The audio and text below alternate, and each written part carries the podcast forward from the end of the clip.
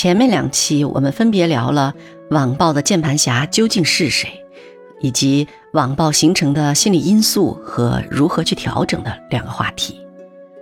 尽管我们谁都不想遇到网暴，可谁也不敢确保自己哪天就不小心会遭到了键盘侠的攻击。所以呢，为了防患于未然，今天咱们就来聊一聊如何面对网暴才能不会受伤。我先来讲个故事吧。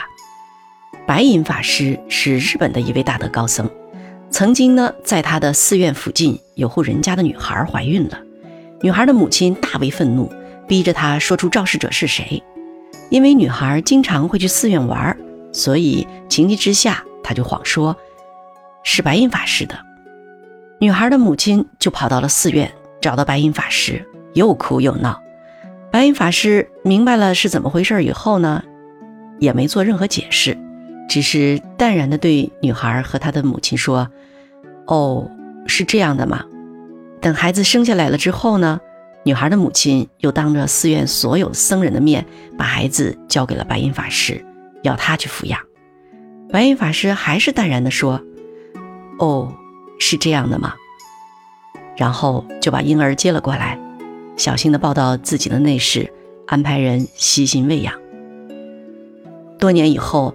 女孩受不住良心的折磨，就向外界道出了事情的真相，并亲自来到白银法师跟前赎罪，而且希望把孩子要回去自己抚养。白银法师面色平静，仍然淡然地说了句：“哦，是这样的吗？”随后就将孩子还给了那个女施主。一切都是那么的平静。就像什么都没有发生过一样。白银法师为什么能够这么淡然的面对这样的冤枉呢？我在后面会说。现在我想要说的是，面对键盘侠的攻击，我们能不能像白银法师这样淡然和平静呢？基本上做不到，是吧？没关系的，今天咱们就来试一试。当我们看清楚了下面的这样的一些真相。那么，平静淡然的面对网络的攻击就不再那么难了。首先，为什么网络上总会有那些喷子、杠精、键盘侠呢？前面的一期中，我们说过了，网暴的形成有着诸多心态扭曲的因素。在这里呢，我们先抛开这些心态扭曲的因素，试着换个角度来看看那些带有攻击性的网络评论。单就他们所喷所杠的内容来说呢，不论我们发的是什么，他们都能喷出杠出他们的道理来。这其中必然存在的客观因素呢，就是面对同一件事，不同的人站在不同的角度来看，结果是肯定会不一样的。既然喷子、杠精、键盘侠们总是要专挑与我们不同的层面来喷来杠，那最好的应对办法就是。不解释，不争论，更别当回事儿。提醒自己，他们只是在说他们的话而已，根本就不关我什么事儿。有点难做到是吗？其实也不难。来，让我带你做一个小小的体验，你就知道自己真的可以做到了。好，现在跟着我的指示来做。现在呢，我请你眨一眨你的右眼。好的，你眨了吗？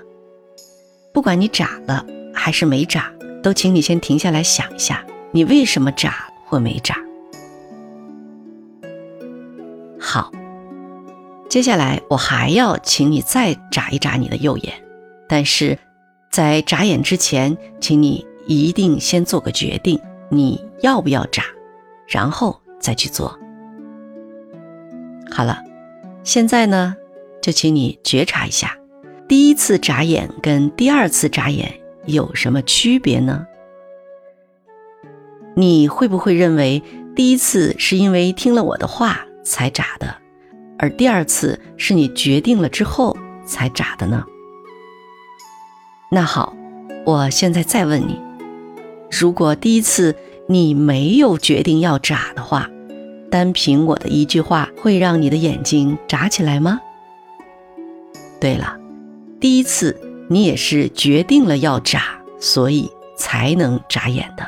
只不过你的脑子反应太快了，快到你都没有意识到，就决定了要那么做了。所以，无论我们对一件事做出了怎样的反应，都是我们决定了要那样反应的。有人骂了我一句，我快速的决定要生气；有人对我不礼貌，我快速的决定要不舒服；有人喷我、干我、攻击我，我就快速的决定要伤心难过，甚至痛不欲生。想想看，我干嘛要因为别人的所作所为而让自己不痛快呢？不是月亮惹的祸，都是反应太快惹的祸，是不是？所以明白了这个真相，往后再遇到有人给我递刀，我就别那么快速的决定要拿这把刀来戳自己了。那如果是别人误会了我，或是故意曲解了我的意思，我要不要解释呢？嗯，有句话说，表达是被误解者的宿命。绝大多数人在被误解的时候，都会想尽办法去澄清一下。但我们一定要明白，这基本上是徒劳的，而且这也是最容易在网暴中受伤的地方。有人误解了我，或是故意曲解了我的意思，所以呢，我就决定要解释清楚。但越解释，曲解就会越多。因为我的每一句解释的话，别人都可以站在不同的角度来诠释它，这样就可能会把一个误解或者曲解放大成无数个误解和曲解，就给了那些喷子和杠精们更多的攻击我的机会，直到最后这股力量形成了对我的网暴，是不是？这里呢，并不是在批评我，更不是要把网暴归因于我。我们需要看清的一个真相是：无论我是怎么样的人，无论我说了怎样的话，与别人认为我是怎样的人，别人如何诠释我说的话，是完全不同的两回事儿。这个一定要想清楚、弄明白。我们只有认清了这个真相，才会真的明白解释。其实是一件毫无意义的事。这也就是为什么白银法师只会说：“哦，是这样的吗？”